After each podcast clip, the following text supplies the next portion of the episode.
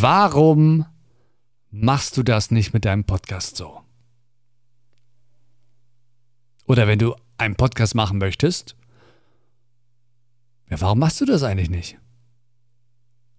Ey, warte mal, was denn eigentlich? Ja, warum bist du auch da nicht konsequent? Hallo, ich bin der Micha und vielen Dank, dass du mich heute mitnimmst.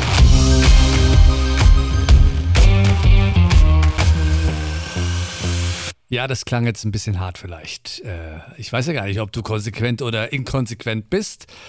Aber irgendwie muss ich dich ja hier mal aufrütteln. Ja, das ist nämlich so ein bisschen meine Mission. Wovon rede ich denn, dass du nicht so bist mit deinem Podcast oder in deinem Podcast wie auf Instagram?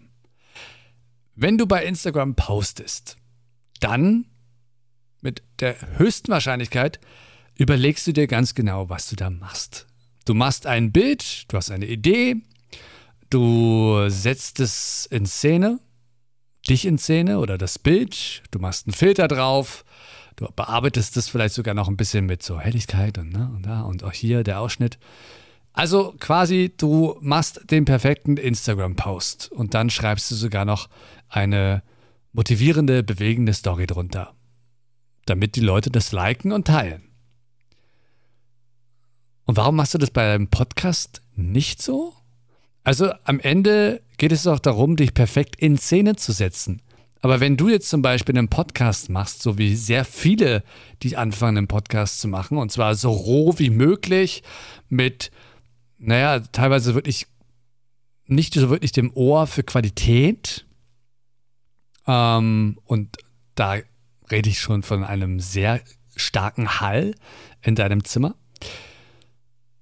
dann frage ich mich, ja, warum, wo ist ja der Unterschied zu Instagram? Weil auch da präsentierst du dich und da steht dein Name drauf. Also warum nicht dieselbe Arbeit und Zeit investieren? Im Podcast ist das ja nicht der Filter, sondern genau das, die Idee finden, das Vorbereiten, das Schneiden und natürlich auch die Produktion.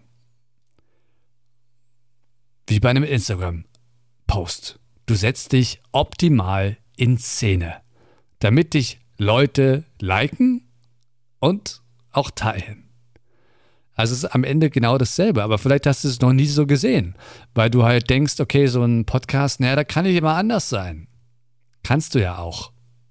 Ich würde aber trotzdem immer dran denken, okay, vielleicht sollte ich mich nicht bewusst schlecht in Szene setzen und bewusst schlecht hinstellen, darstellen indem ich jetzt irgendwie irgendwas Albernes mache oder Sachen sage, die ich sonst nicht veröffentlichen würde in einem Instagram-Post zum Beispiel.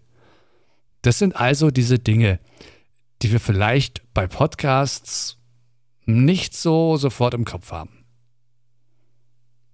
Denn Audio ist intensiver als ein Instagram-Post. Der Hörer ist so nah dran, und da werden die Emotionen viel stärker angesprochen, wahrgenommen. Alles, was du machst mit deiner Stimme, mit deinem Mikrofon, was im Hintergrund stattfindet, wenn du Musik benutzt, das sind alles Sachen, die mich unterbewusst sofort berühren. Positiv oder negativ. Also achte darauf, wie bei deinem besten Instagram-Post. Na dann, viel Spaß dabei und bis dahin.